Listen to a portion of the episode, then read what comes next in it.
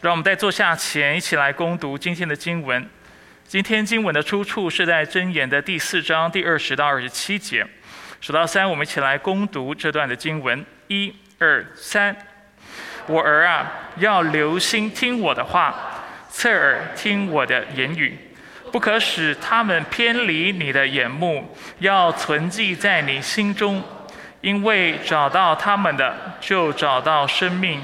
得到全身的医治，你要保守你心胜过保守一切，因为生命的泉源由心发出。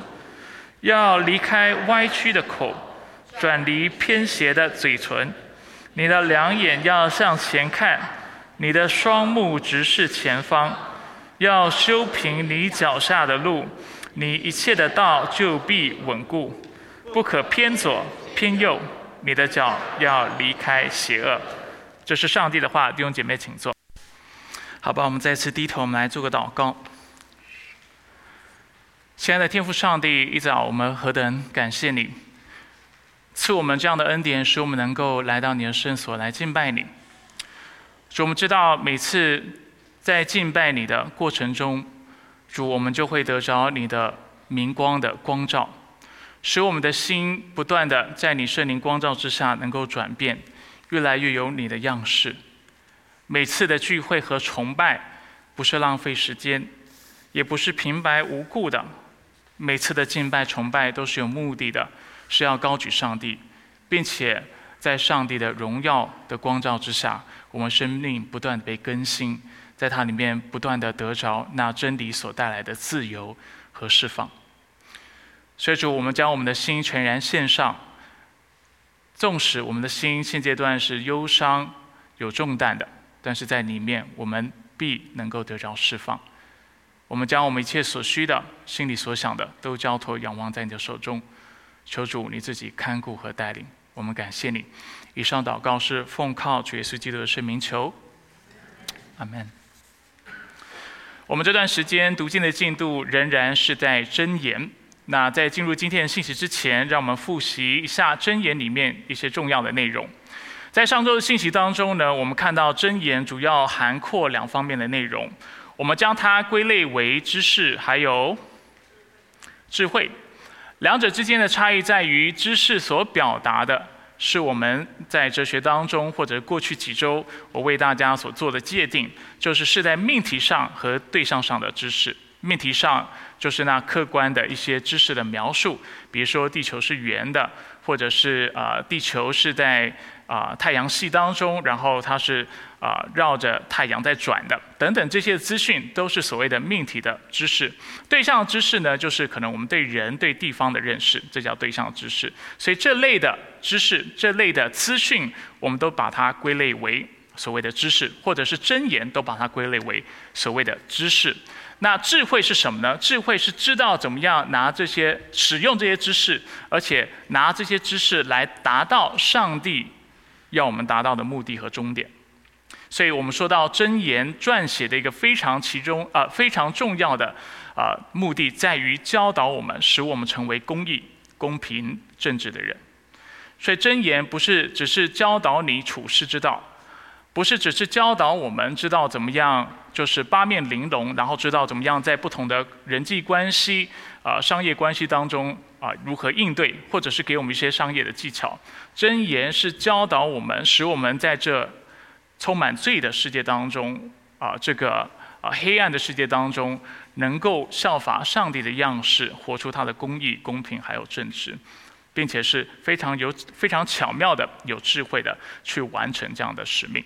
所以我们谈到真言有四大功用，当然可能啊，就是大家在读经的时候会看到不同的功用。但是我在上周的信息为大家做了这四方面的解释，就是四个功效的解释，就是真言能够使我们明智。明智的意思就是我们能够依照不同的处境做出正确的回应。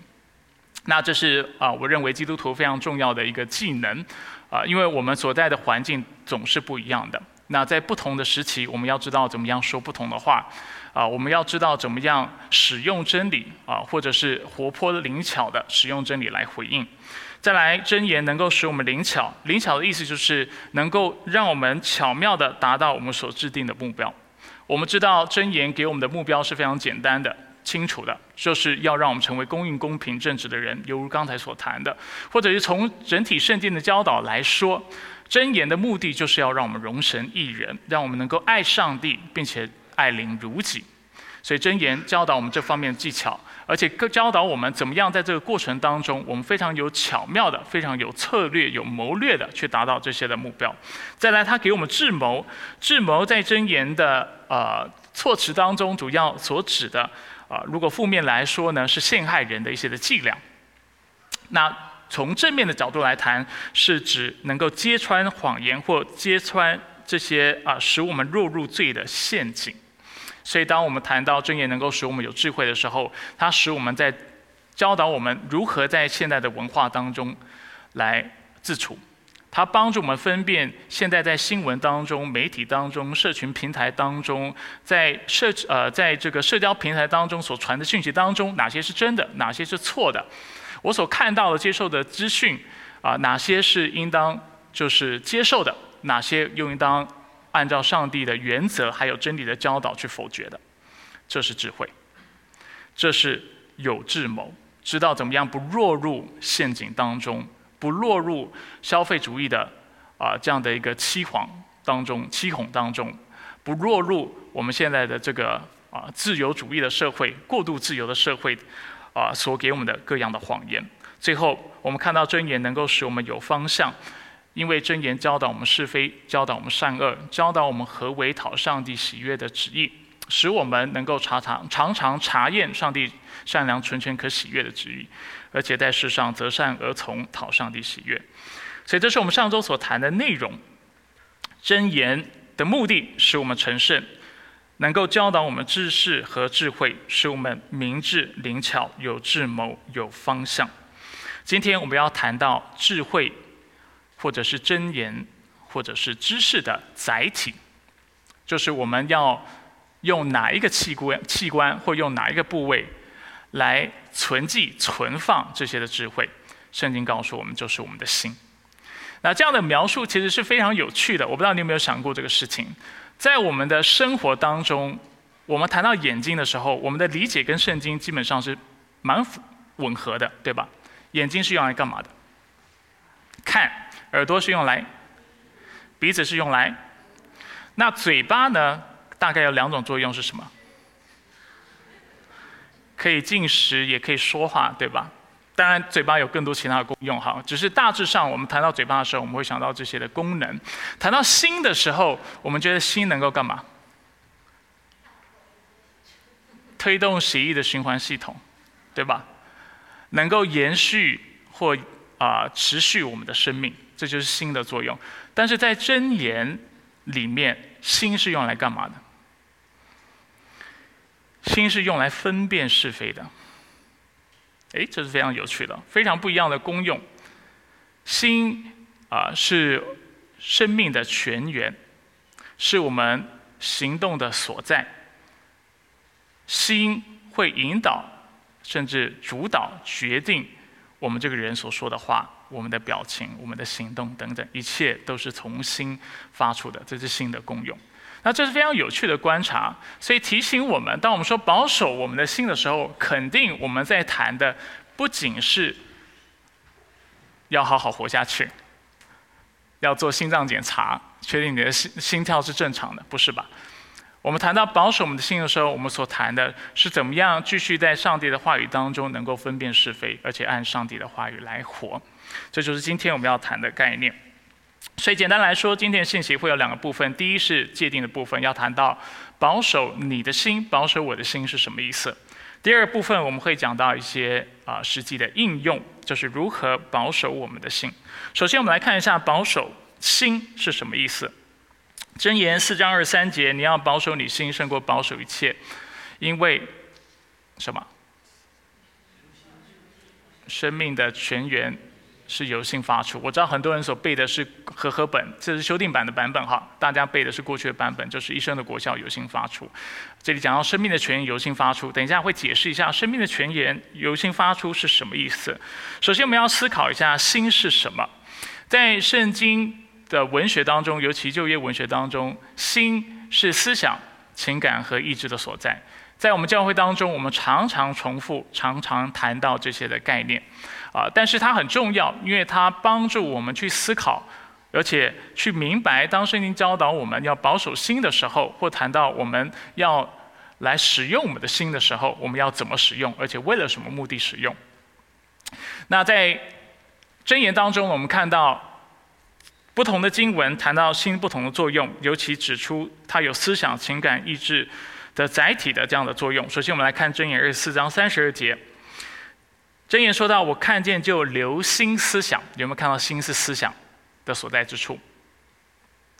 我看着就领受训诲。箴言十章十三节很有趣，他说：“聪明人嘴里有智慧，无知的人在原文当中，他所说的是 ‘hasar live’。‘hasar live’ 是什么？英文的翻译叫做 ‘one who lacks heart’。”无心的人，什么样的人是无心、没有心的人？无知的人。啊，所以在以色列人的啊，在希伯来文当中，当你说到一个人是没有心的时候，有一点像华人会说你不用心。不用心就是怎么样？你没有在想，对不对？你没有把这个事当一回事。同样的，在希伯来人的文化当中，一个没有心的人所指的，不是只是一个没有情感的人，这是我们一般人现在用心谈到心的时候我们会表达的。但说真的，你想一想，现在科学告诉我们，啊，心是情感所在之处嘛？也不是嘛，对不对？他会告诉你，也是大脑决定的，然后大大脑会释放某种的啊，就是荷尔蒙或多巴胺等等，会造成你情绪的反应，所以。感觉心也不是存放情感，但是我们今天仍然会这样用。那同样的，在希伯来人的文学当中，谈到思想、谈到情感、谈到意志的时候，我们主要都是谈到心。所以经文让我们看到，心是思想的所在之处，心也是情感的所在之处。箴言十二章二十五节：人心忧虑，就必沉重。然后一句良言使心欢乐，所以心会感到欢乐，心也会忧虑。那这个部分是我们比较熟悉的。再来，心也是意志所在之处。意志是什么？就是啊，下定决心做决定的地方。这就是意志在这里所指的意思。所以，人心筹算自己的道路，为耶和华指引他的脚步。所以，人的心是思考、思想的所在，是情感的所在，也是你做决定的所在。那因为人心是思想、情感、意志所在的缘故，所以生命的泉源。是由心发出，生命的泉源由心发出，什么意思呢？在原文当中，它是说到 “ki mimanu tosot haim”，直接翻译过来，“ki” 就是因为 “mimanu” 从它，然后 “tosot” 是出口，“haim” 生命，因为从它，然后生命的出口或生命的起点，意思是什么？就是我们所有的行动是从哪里开始？从心开始，它就是起点，它就是那个出口，或者是有些时候我们也可以翻成像这里所翻的源头。你的生命是由什么事情所决定的？你的心，因为你的心是蕴含你的思想、情感和意志的所在，所以你的心如何，你的生命就如何。如果你的心是远离耶和华的，那这意味着你在观念上面、情感上面，还有你所做的决定上面，也必会偏离他的旨意。所以这是在原文当中谈到生命的权益由心发出所指的意思，就是所有的行动都是由心所发的，由心发出的。所以我们看到不同的地方经文就啊，就是在不同经文让我们看到心如何影响我们全人，比如说表情。箴言十五章十三节：心中喜乐，面有喜色；心里忧伤或忧愁，灵就忧伤。所以我们看到心中喜乐，你的表情就会看起来很开心。同样，我们的言语也会受到我们的心所主导和影响。箴言十五章二十八节：一人的心思量应答，二人的口吐出恶言。所以你是怎么样的人，你的心的状态如何，你就会说出什么样的话。那耶稣是同意这样的一个理解的。当然，因为箴言是他自己所说的话，是上帝的话。路加福音六章四十五节：善人从他心里所存的善发出善来，恶人从他所存的恶发出恶来，因为心里所充满的，口里就说出来。这就是为什么在我们的信仰当中，我们非常强调，就是心和行为的先后顺序。心永远是啊先于行为的，或者是有些时候我们会说，Your being is more important than your doing，就是你是谁比你做什么还要重要，因为你会做什么跟你是谁是有关的。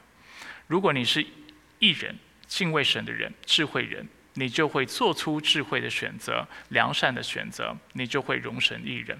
如果你是恶人、愚昧的人、愚顽人、顽梗的人，那你就会做出违背神刚硬的事情，而且不义的事情，得罪神。同样的，耶稣也告诉我们，我们的心影响我们的行动。马可福音七章二十到二十三节，耶稣又说：“从人里面出来的，那才污秽人，因为从心里人心里发出种种恶念，如淫乱、偷盗、凶杀、奸淫、贪婪。”邪恶、诡诈、淫荡、嫉妒、毁谤、骄傲、狂妄，这一切的恶都是从里面出来，且能够玷污人。所以在这里，我们看到二十一节清楚说到，因为从人心里发出了种种的恶念，所以是人心决定了我们许许多多的行动。所以我们要剖析，或者是要分辨一个人的心。圣经教导我们，就是从他的言语和他的行动来剖析。当然，这也就是为什么假冒为善的人是圣经特别啊，就是指责的人，因为他想要借着戴上面具，或者是用虚假的方式来引导或使人相信他的心态是对的，他的心是良善的，他的心是清洁的，但其实他的心却是狂妄邪恶的。他只是用他的言辞还有行为去包装他自己，所以在圣经当中，假冒为善的人是非常可憎的、可恶的，因为啊，他想要用这一切虚假的事情来包装自己心里的邪恶，那这是不讨上帝喜悦的。所以，我们看到心影响我们全人、我们的行动、我们的表情、我们的言语。所以，当我们谈到保守我们的心的时候呢，我们所谈到的。就是要借着一些的行动，等一下我们会看是什么意思，使我们的表情、言语和行动都受到新的管理和影响。那首先我们来谈一下保守是什么意思。保守是 mishmar，在原文当中呢，它所指的就是看守和防备，尤其它会用在这个呃，就是士兵或者是所谓的护卫、看守、防备。就是监牢的这样的一个监狱的状况。那为什么在什么情况下士兵要看守的监狱呢？通常有两种状况。第一就是你害怕犯人逃跑，是吗？第二种状况就是外人入侵。简单来说，啊，护卫看守监牢的主要的两个功用，或者是他主要两两件他要完成的事情，啊，就是要看守，就是里面的人不逃出来，并且要啊，就是。防防备外人的侵入。那当我们将这样的一个概念、这样的词用在心上的时候，我们所指的是什么？简单来说，就是同一篇所写的这两方面：一是要遏制心中的恶念。所以我们必须理解，我们是有罪性的，我们都是罪人。虽然我们已经蒙了恩，但是其实我们心里非啊，仍然有许多的恶欲，有许许多的恶念。当我们说到要保守自己心的时候，我们所说的就是我们。要非常小心，不让这些恶念来主导我们的生活，主导我们的言辞，主导我们的态度，主导我们的观念，主导我们的行动。我们要非常小心谨慎这样的事情。所以在这个意义上，这叫保守我们的心。那另外一个含义呢，所指的就是防备外来的污染，因为心是会被外在环境形塑的。尤其等一下我们看到，会从两个渠道。尤其通过这两个渠道来形塑我们。所以，当我们说到要来保守我们的心胜过保守一切的时候，我们所说的就是要遏制心中的恶念，或者是有些时候我们会用“致死老我”这样的概念来谈这个啊这样的一个理解。第二个含义呢，就是要防备外来的污染。所以，简单来说，这就是保守我们的心胜过保守一切的意思。接下来我们要谈，那怎么保守？具体来说，我们要怎么样遏制心中的恶念，防备外来的污染呢？简单来说，两个方法。根据箴言四章二十三节的上文和下文，第一个方法是要存记上帝的话语；第二个方法是操练敬虔的生活。让我更多的为大家展开。四章二十到二十二节谈到要存记上帝的话语。我们先看一下经文怎么说。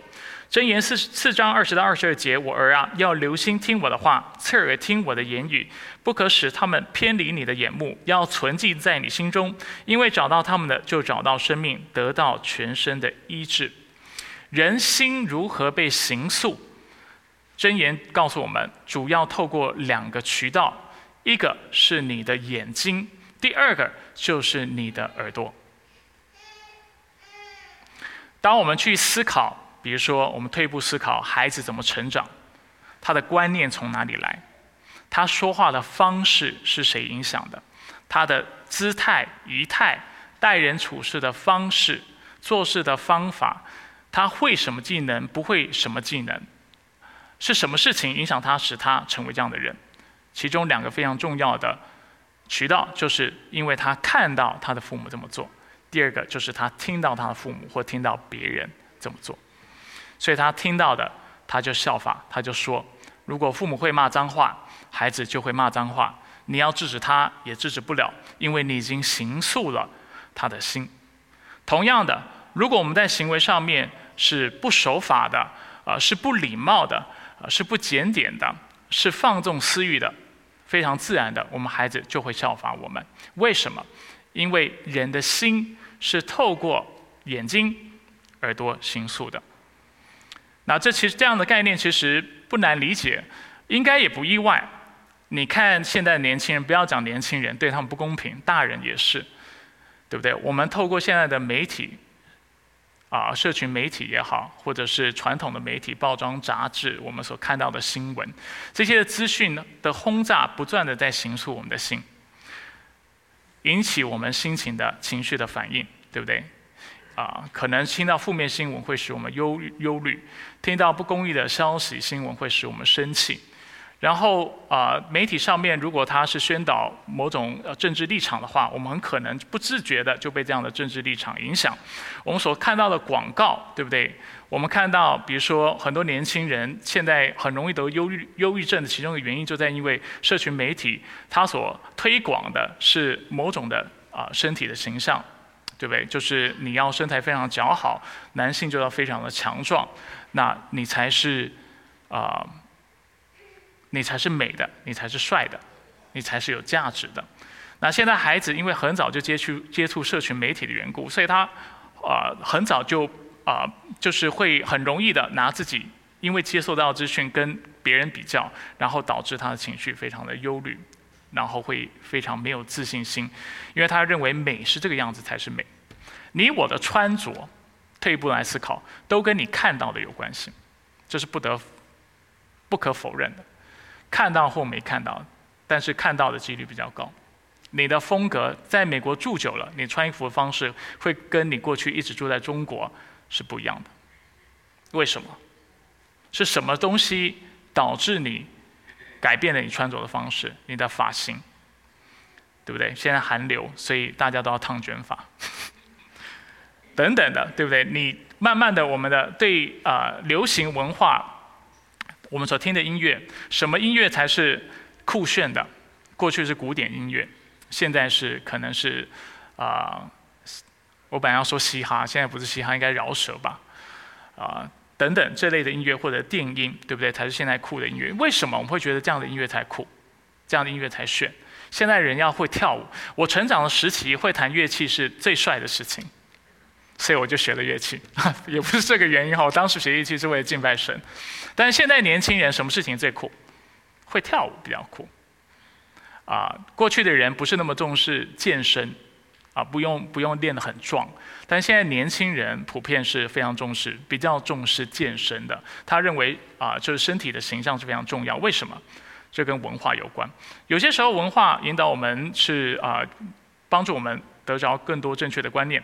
对不对？饮食上面有可能啊，使我们能够注意饮食，然后知道怎么样多运动，啊，保养我们的身体。但很多时候也有负面的消息。但总的来说，什么事情形塑我们的心，形塑我们的思想，形塑我们的情感，然后形塑我们所做的决定。为什么很多人要送孩子去顶尖的大学，常春藤大学？这跟你读到的文章、跟你的环境、跟别人跟你说的话都是有关的。你觉得他读某种的大学在哪里读？出国也许可能还是更好的。为什么你有这种观念？因为你眼睛跟耳朵接收到资讯就是如此。所以我们怎么样保守我们的心？就是我们要知道怎么样使用我们的眼睛，使用我们的耳朵。在今天的经文特别告诉我们，如果我们要在基督里做一个智慧人，我们要知道怎么保守我们心的话，我们要非常留意我们眼睛看些什么，耳朵听些什么。经文直接表明，我们的眼睛跟耳朵要留心于上帝的话。所以箴言四章二十到二十二节才会如此说：“我儿啊，要留心听我的话，侧耳听我的言语，不可使他们偏离你的。”眼目，你听见的，你看见的，是需要上帝从上帝的话而来。By the way，顺道一提哈，现代人很喜欢听 podcast，啊，podcast 中文叫什么？播客，是吗？OK，啊，所以现在，但是大家非常谨慎，就是说啊，接受这些资讯有些时候是好的，但是你要记得要回到上帝的话语来啊，去审视这些的资讯，看哪些是合上上帝心意的，哪些不是。箴言二章一到五节，同样教导我们要使用我们的耳朵来接受正确的资讯，使我们的心能够得到正确的形塑。我儿啊，你若领受我的言语，珍藏我的命令，留心听智慧，专心求聪明。你若呼求明理，扬声求聪明，寻找他如寻找银子，搜寻他如搜寻宝藏，你就懂得敬畏耶和华，得以认识耶和华。所以要仔细听，听上帝的话。应当啊，哥罗西书三章十六节也说到，当用各样的智慧，把基督的道丰丰富富存在心里。怎么存？用诗篇。所以我们常说，诗歌有教育的这样的功用。诗歌的内容是重要的，因为常你唱的歌，它会形塑你的心。用诗歌、赞美诗、灵歌，然后要彼此教导、互相劝诫，以感恩的心歌颂上帝。那当我们谈到存记的时候，大家非常留意，我不是在教导大家要用非常生硬的方式去读经和背经，以为这就是把上帝的话语存在我们的心上。我们要知道，真言的目的是教导我们怎么样成为智慧人、聪明成为聪明人。那聪明人在读真言、在读圣经的时候，他知道一件事情，就是圣经不是只是用来读跟背的，圣经是用来活的。是吗？圣经是用来使用的，你不活出来，不用出来，上帝话语跟你是无关的。所以，当我们说要把上帝话语存记在心中，我们常常提醒弟兄姐妹，尤其这这段时间，存记在圣经当中是一个会带出顺服行动的啊一个第一个作为，对不对？你去纪念的，你去记得的。在圣经当中，这意味着你会去行，你会把它活出来。所以，当我们说到要把上帝的话语存进在我们心中的时候，这意味着我们会去使用它，我们会把它和我们的生活做整合。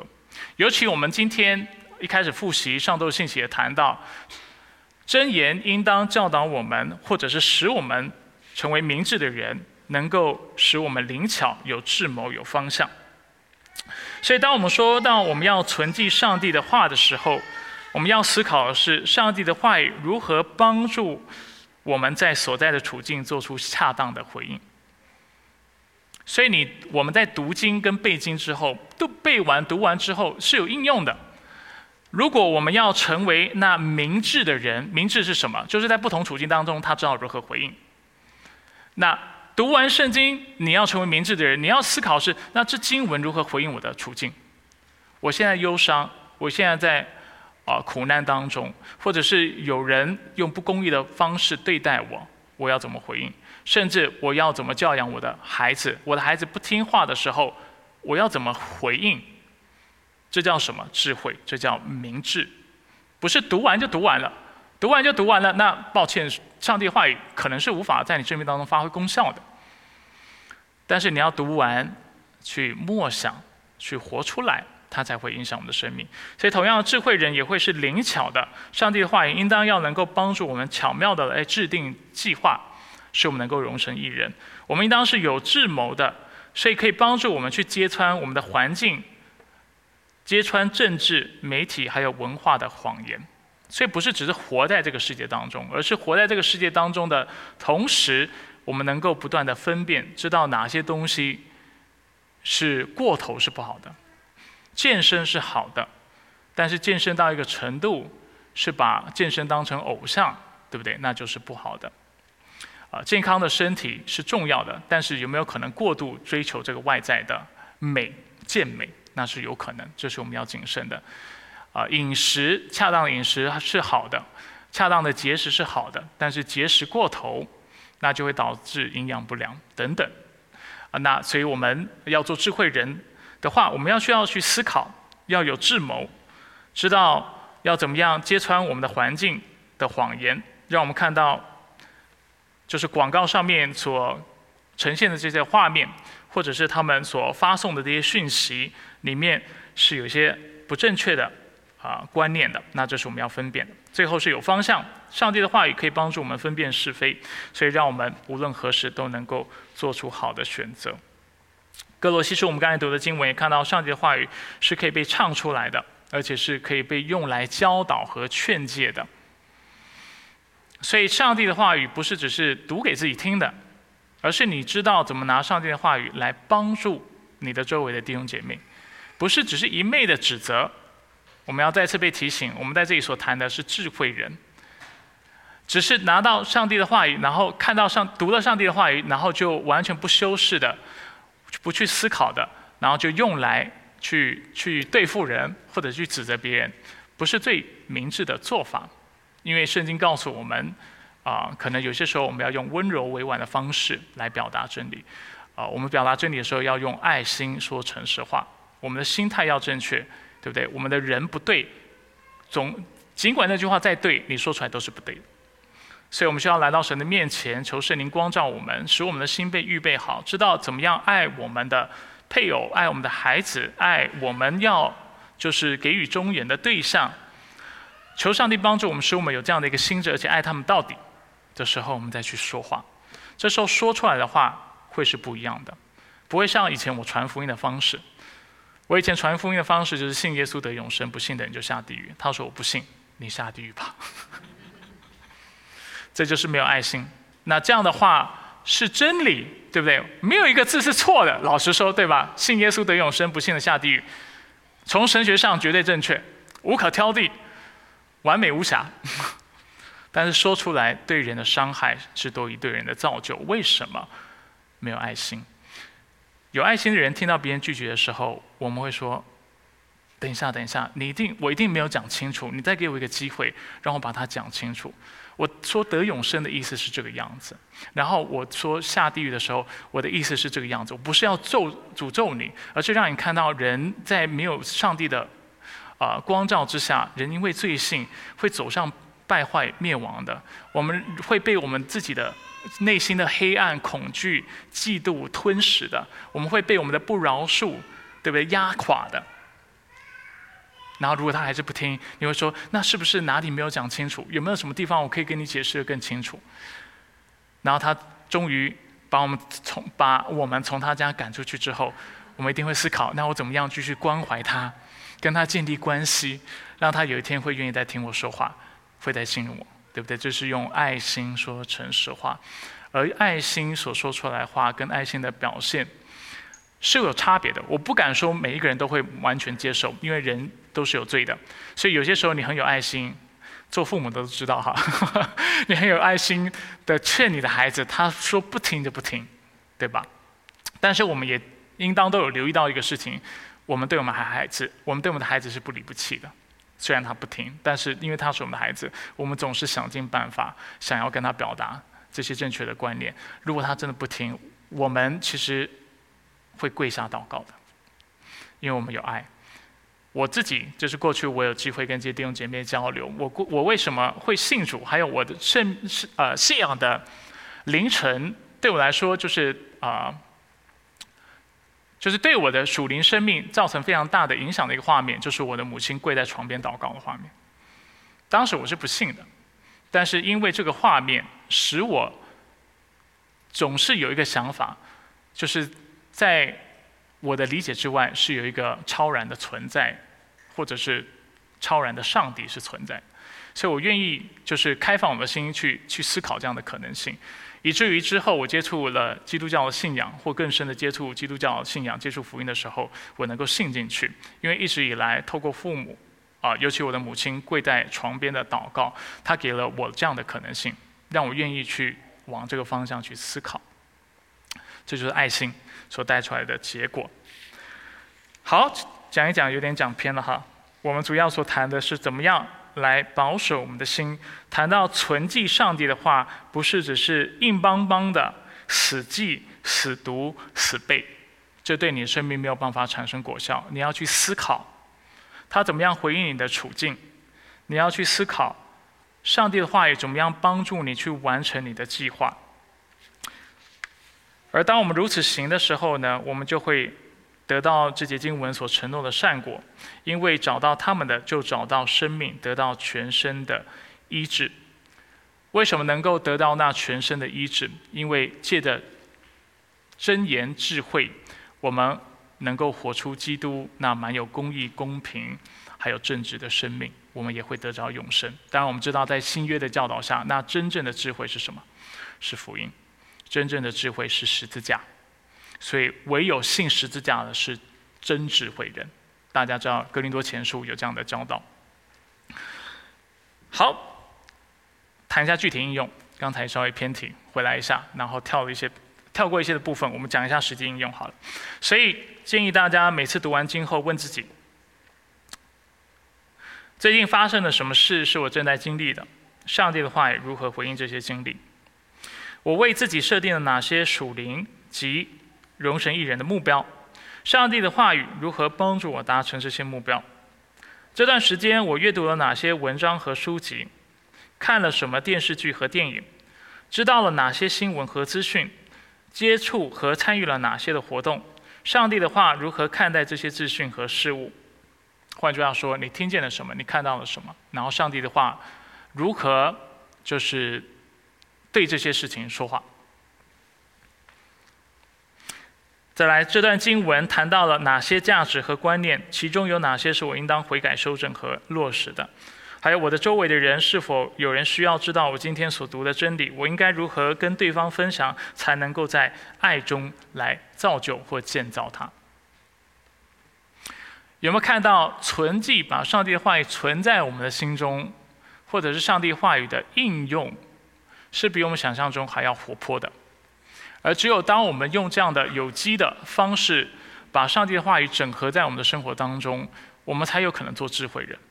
不然，我们所学到的圣经知识，只能够做知识，只能够谈谈，只能够啊，就是教人去背它，只是把它啊，只能用讲课的方式单方向把它说出来，但是没有办法造成生命的影响，不论不论是对自己或对听到的人。为什么？因为这样的知识。是没有被深化的，是没有被应用出来的。它不是真智慧。真智慧使我们在不同处境，我们知道怎么用上帝的话语面对。真智慧使我们在啊，就是帮助我们知道怎么样靠着上帝的话语来达到我们的目标。我们每一个人在年初的时候都会制定啊，我们新年新希望。你新希望达成的目的背后有没有上帝话语的这样的一个啊根据或这样的引导？上帝话语怎么谈你所谈的目标？还有你想达到目标的方法，圣经又怎么谈？那这都是我们值得思考的。在这里就开放给大家自己去更深的去思考这些的道理。但是读完圣经之后，应用啊，这也许是我们教会也要学习，我自己也要学习的。但是教会整体都需要学习。应用本身是一大智慧，是一门学问。很多时候我们花很多时间在解经，我自己做也是做这样的事情。很多时候在研究原文，这是我自己会做的事情。然后把圣经讲得很清楚，搞懂。但应用呢，就是很多时候应用就是读经祷告，不然就是落入属灵八股，不然就是就是讲一些我们都知道的。但是每次要用的时候，我们觉得很生硬。为什么？原因就在于我们没有去思考，没有去默想。没有去深化我们所学到的这些道理，犹犹如现在自己所说的，我们没有把上帝话就放在，就是我真实面临的状况当中去做思考。比如说孩子，对不对？你跟你我们教养孩子，我们都会有这样的一个 frustration，就是讲了半天孩子不听。那很多时候我们会做的事情就是，今天不听，下次我们还是用同样的方法，还是用骂的。今天骂不听，明天还是用骂的。明天骂不听，后天还是用骂的。但也许我们应该退步来思考，就是上帝的话语怎么教导我，就是跟孩子相处，有没有什么不同的方法是我们能够尝试的？那也许在思考当中，你就会寻得一些新的看见、新的启发、新的智慧。可能你在思考当中，你就被提醒：哦，犹如我的心需要被上帝引导，我也需要知道怎么引导我的孩子的心。那也许你就进一步会去思考：那什么叫做引导人的心？上帝的话语怎么教导我去引导孩子的心？哦，你就突然想到今天的经文，原来是透过他听到和看见的事情。那我能够怎么做？给他什么样的资讯，甚至视频，或不给他视频，不给他影片，然后让他所接受到的资讯能够慢慢形塑他的心。我应该给他听些什么？啊，让他会被这些事情影响，然后去思考：上帝的话语常在我的家中吗？常常被播放吗？他常常听到吗？啊，我自己本身没有很喜欢儿童诗歌哈，我愿意承认。但是我每天早上送我孩子上学的时候，我就强迫他要听故事之前，他很喜欢听有声书，喜欢听故事，一定要听诗歌。为什么？也就是在我有限的方法当中，我在我在寻找一些能够塑造他心的方式，就是透过他听到的东西。那一直听讲到孩子不会喜欢嘛？那听听圣经故事或听听诗歌。也许对他会有帮助，那这也许就是我们突破，或者是能够让我们看到的一个新的方式。也许在思考当中，我们发现我们作为父母，孩子的反应其实跟我们的反应是很像的，所以我们就开始醒察自己，改变自己的行径，我们做事的方式，还有我们的态度等等。那也许透过我们的榜样，孩子也慢慢的被改变。又或者孩子所学到的这些的负面的习惯，是来自于学校等等。总之，在这样的一个。仔细思考之下，我们才能够成为有智慧的父母、有智慧的家长，而不是只是有知识的家长，只是知道一堆道理的家长。所以，求神帮助我们，让我们知道怎么来应用上帝的话语。所以，存记上帝的话语，我们需要聆听，我们需要看见上帝的话，我们的心需要被上帝的话语塑造。那当然，如果我们是父母的，我们的孩子也是需要透过上帝的话语来形塑他们的心。我们要牧养他们的心。好，再来我们要谈到操练敬虔的生活。除了借由存记上帝的话语，我们可以遏制心中的恶念，而且防备外来的污染之外，另外一个很重要就是要操练敬虔的生活。提摩太前书四章八节提醒我们：因操练身体有些益处，但敬虔在各方面都有益，它有现今和未来生命的应许。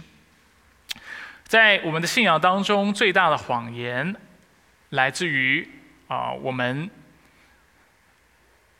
我们会以为，或我们常常认为，就是我的信心是可以跟我的行为切割的。当然，我们信因信称义，我们之所以称义是靠信心，我不是否认这个真理。但是，圣经在许多地方也让我们看到，没有行为的信心是什么？是死的。啊，圣经很多地方都让我们看到，所谓的相信神，原来是一种信靠，原来是会很自然带出行动的。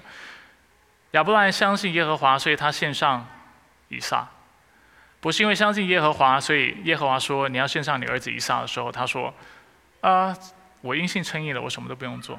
不是的，他知道信心会带出行为，然后行为是由信心生发的。所以在我们的信仰当中，最大的谎言。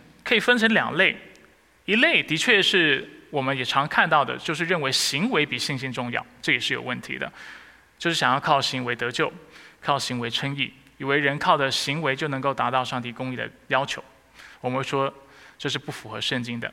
的确，信心比行为重要，这是我们认同的。但是不能做太绝对的切割，好像把行为搞得都不重要。没有行为很重要，只是就先后顺序来说，being 的确比你的 doing 重要，你的心的确比你全人重要。因为一生的果效是由心发出，生命的泉源是由心发出。但你心不对，你怎么改你的行为都改不过来的。你想要改坏习惯，能够做到是有限，不是说都没有帮助，是有帮助的。但是如果你心所贪恋的、所迷恋的、所追求的、所渴望的，是不符合上帝话语的教导的话，是出于罪，是出于自私，是出于自我的欲望的话，那你改是改不彻底的，是无法改彻底的。你总是会走偏，总是会在一些事上体贴自己的肉体，因为心是没有被改变的。那只有从心改变起来，我们行为才能改变。但是另外一个谎谎言，就是我刚才所说的，认为我们只要有信心就可以不用有行为，这就是在现在的教会当中常看到的所谓的道德放纵主义，就是我信耶稣啦，所以我都进天堂，那是怎么样都无所谓，有所谓。圣经很多地方都告诉我们是有所谓的，不要轻看你的行为。所以真正的敬虔是伴随好行为的信心。真也是信心生发的好行为，就是两者不一样，有先后顺序的差异，但是不能做太绝对的切割，也不能说只要有信心不需要有行为，那是非常危险的。那这样的人，就是明白真正敬虔的人会知道，如同耶利米书十七章第九节所说的，人心是比万物都诡诈的，坏到极处，谁能视透呢？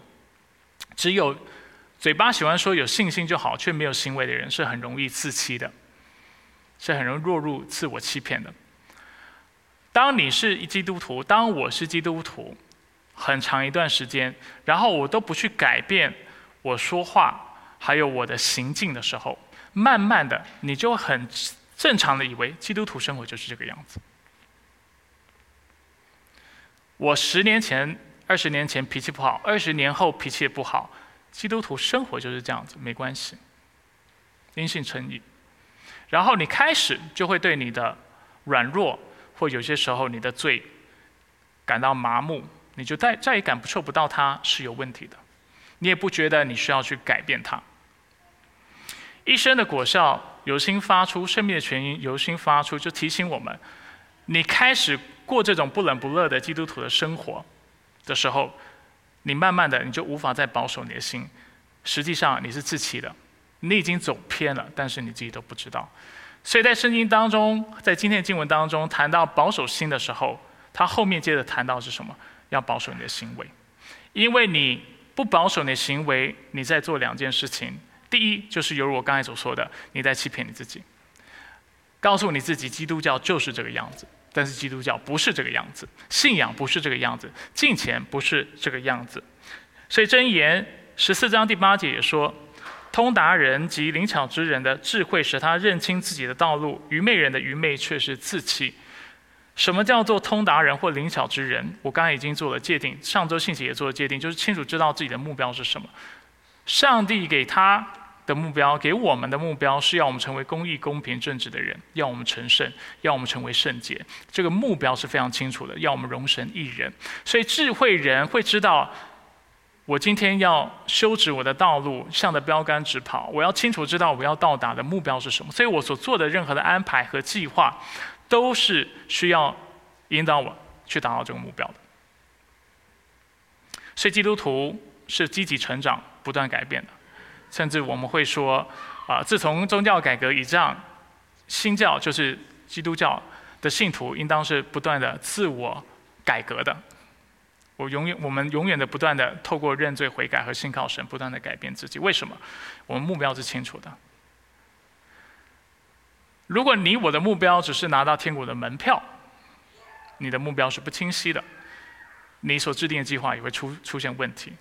但是如果你的目标是知道成圣，最终的目的是得荣耀，就是有复活的身体，并且这个身体要有基督的形象的话，就是有从真理来的圣洁和公义的话。那你会知道，你我现在所做的每一个选择都是很重要的。我们要需要不断的往这样的目标来前进，我们要不断的成圣。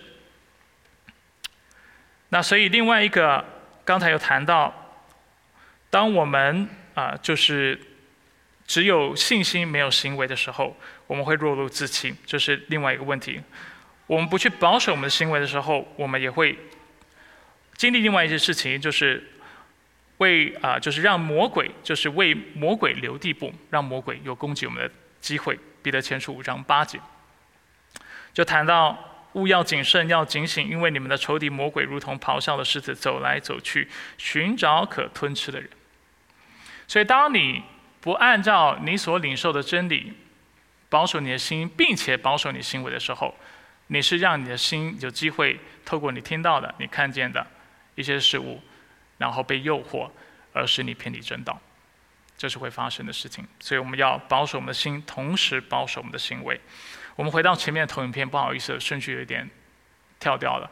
我们看一下爱德华兹，十八世纪号称十八世纪美国最伟大的神学家。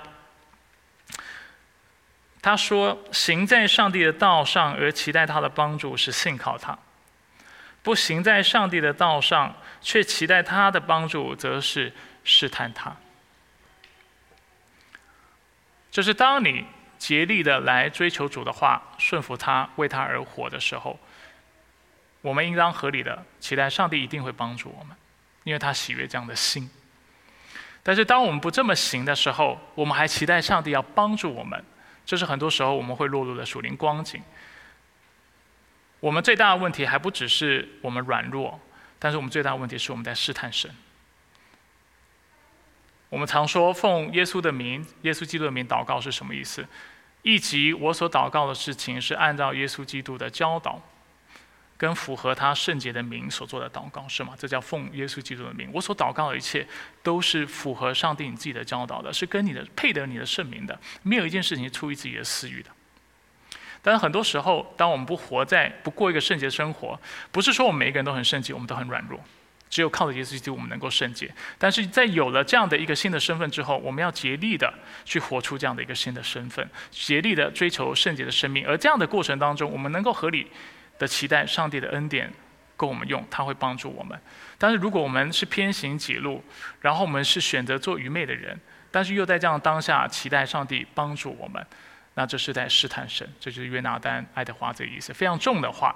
但是的确是一个很重要的提醒，因为很多时候我们说好听是求神帮助我们，我们软弱，但是实实在的我们可能心里在违背上帝，但却不自知。那为什么会落入这样的光光景？很多时候就是因为我们做基督徒太久了，然后我们跟我们的罪共存太久了，然后我们也从来没有直视或正视我们需要啊致死老虎我老我的这样的重要性，使得我们认为基督徒的生活就是这个样子，不冷不热。然后没有成长是理所当然的，或者是跟我的坏习惯和罪恶共存，就是合理，就是再自然不过的事情。当我们开始有这样的想法的时候，我们的生命，我们就无法再保守我们的心，我们就会偏离，因为我们没有保守我们的行为。当然，我不是在告诉大家，我们每一个人就是都要成为完美的人，或或者是我们在基督在来之前，我们有可能成为完全的圣洁，的确是不可能的。但是我们不要忘记，就就是不可能，我们仍然要往这个目标去前进，而且在失败的时候不断的悔改，以及信靠福音。我过去在呃一篇信息当中听到了一个这样的采访，就是有一个人被采访，他谈到了他小时候的经历。他说他小时候啊很喜欢他爸爸的一只金手表，那也是他爸爸非常珍爱的金手表。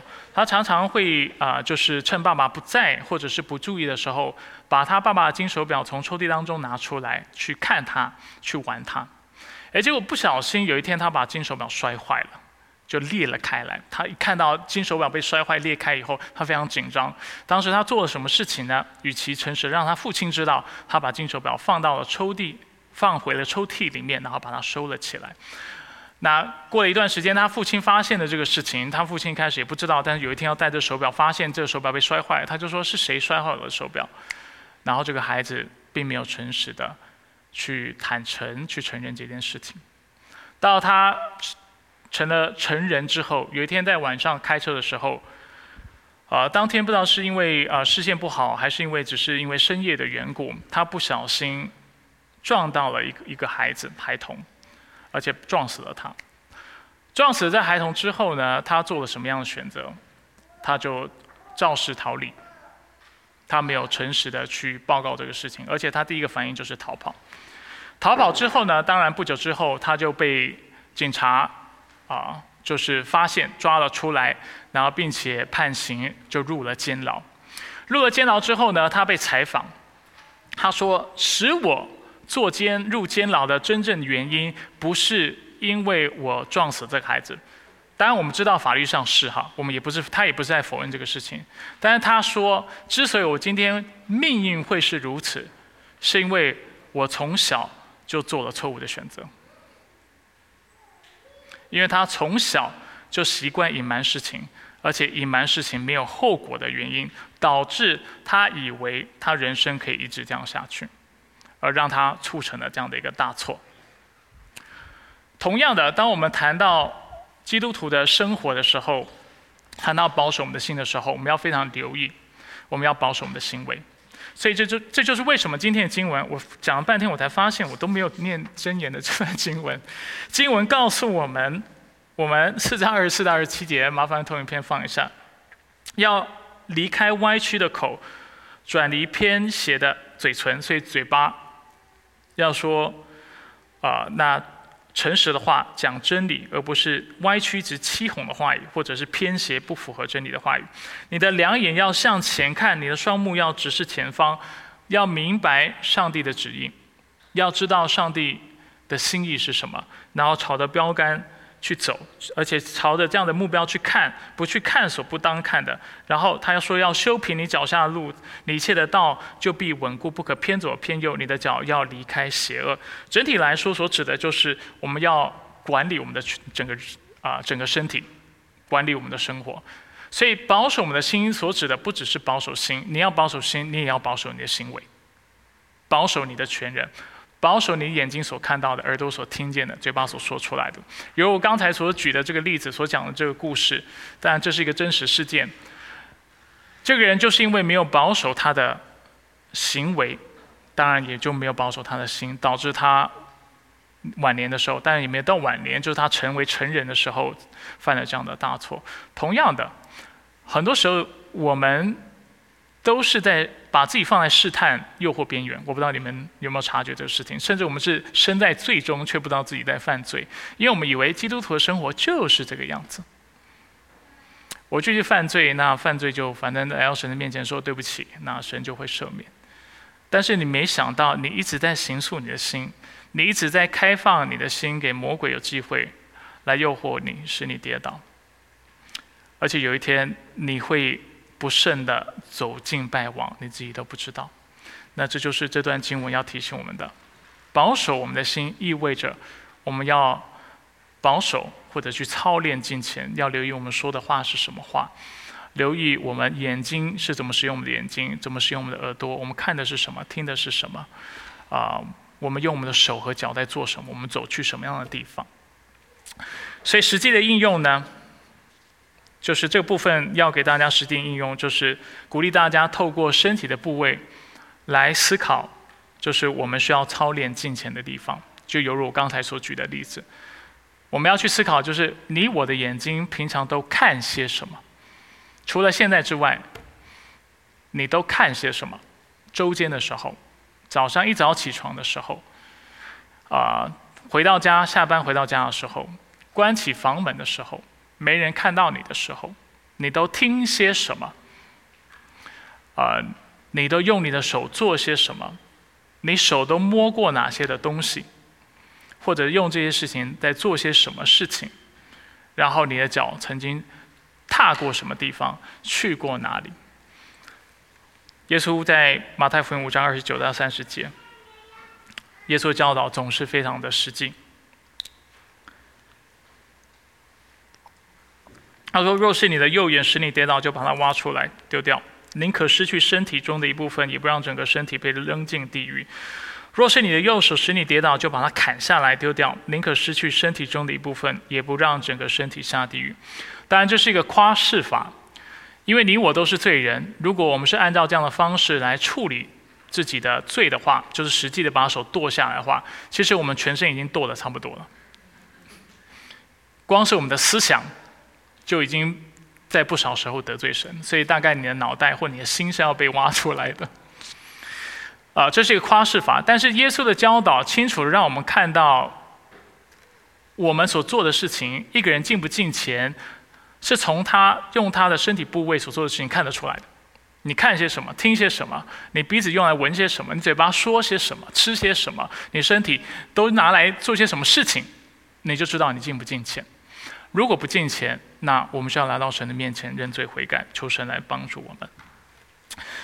好，以上就是今天的信息，我就不再多说。今天我们谈到保守我们的心是什么意思？保守我们的心，我们谈到心是思想、情感、意志的所在，并且我们所有的行动都是有心发出的。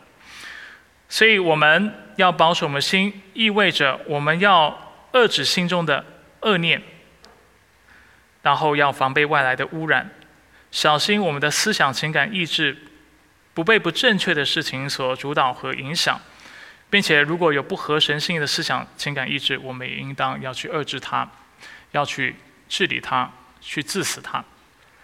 啊，顺带一提，心既然是情感所在。而且透过我们眼睛所看、耳朵所听的事物，心能够被形塑，那这意味着你的情感是能够被主被改变的。你情感的反应跟你的情绪是能够被你所接受的资讯，尤其上帝的话语改变的。现代人有一个普遍的这样的一个想法，就是人心的情感是不能够被改变的。你会觉得我就是这样的人，无法改变。这不是圣经的教导，心是能够被改变的。上帝的话语，上帝的权柄是大过于这一切的，所以我们要保守我们的心。怎么保守？两个方法：第一，存进上帝的话语，而且存记所说的不是只是记得，存记是非常有机的去整合上帝的话语，去思考在不同的处境、在不同的状状态下，我怎么使用上帝的话语。之后，我们也谈到，或刚才我们也谈到。我们要操练金钱的生活，我们需要活出我们的信心，使我们的信仰是表里一致。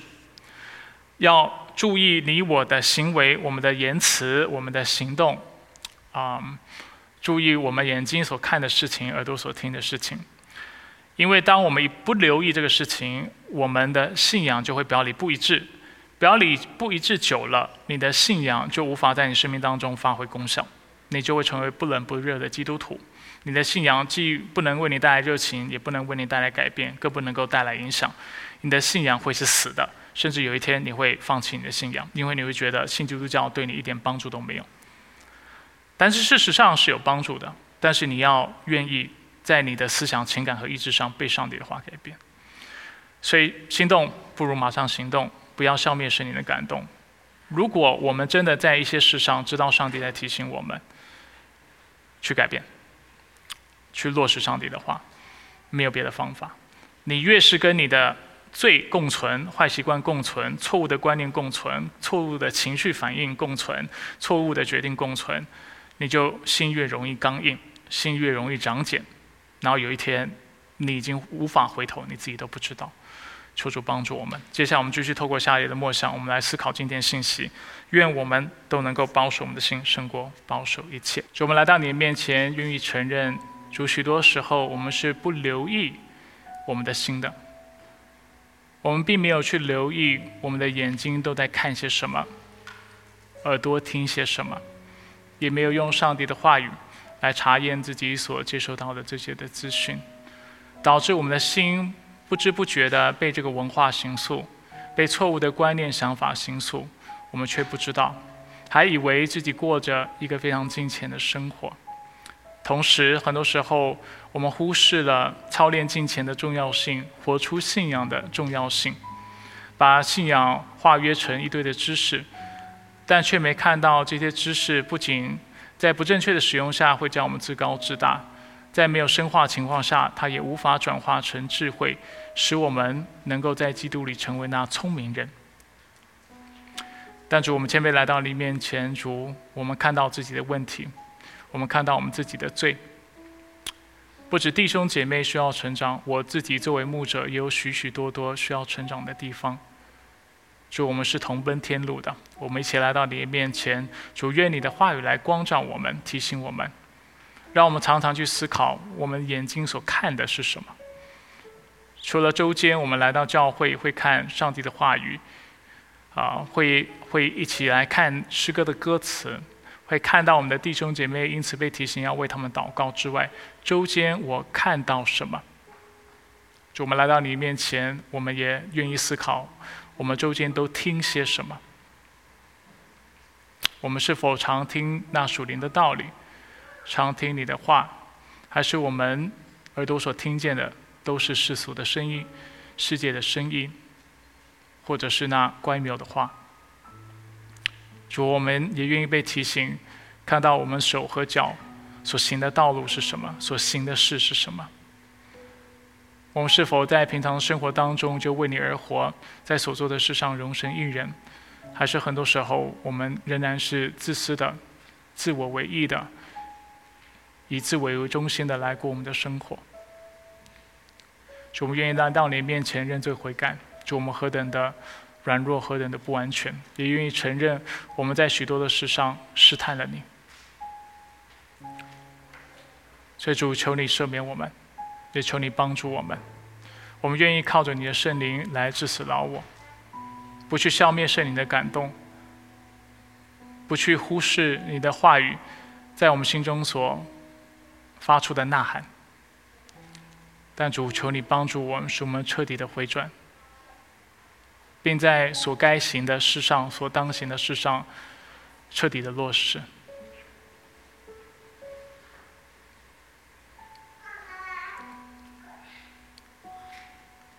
就求你帮助。我们愿来依靠你。以上祷告是奉靠耶稣基督的生命求。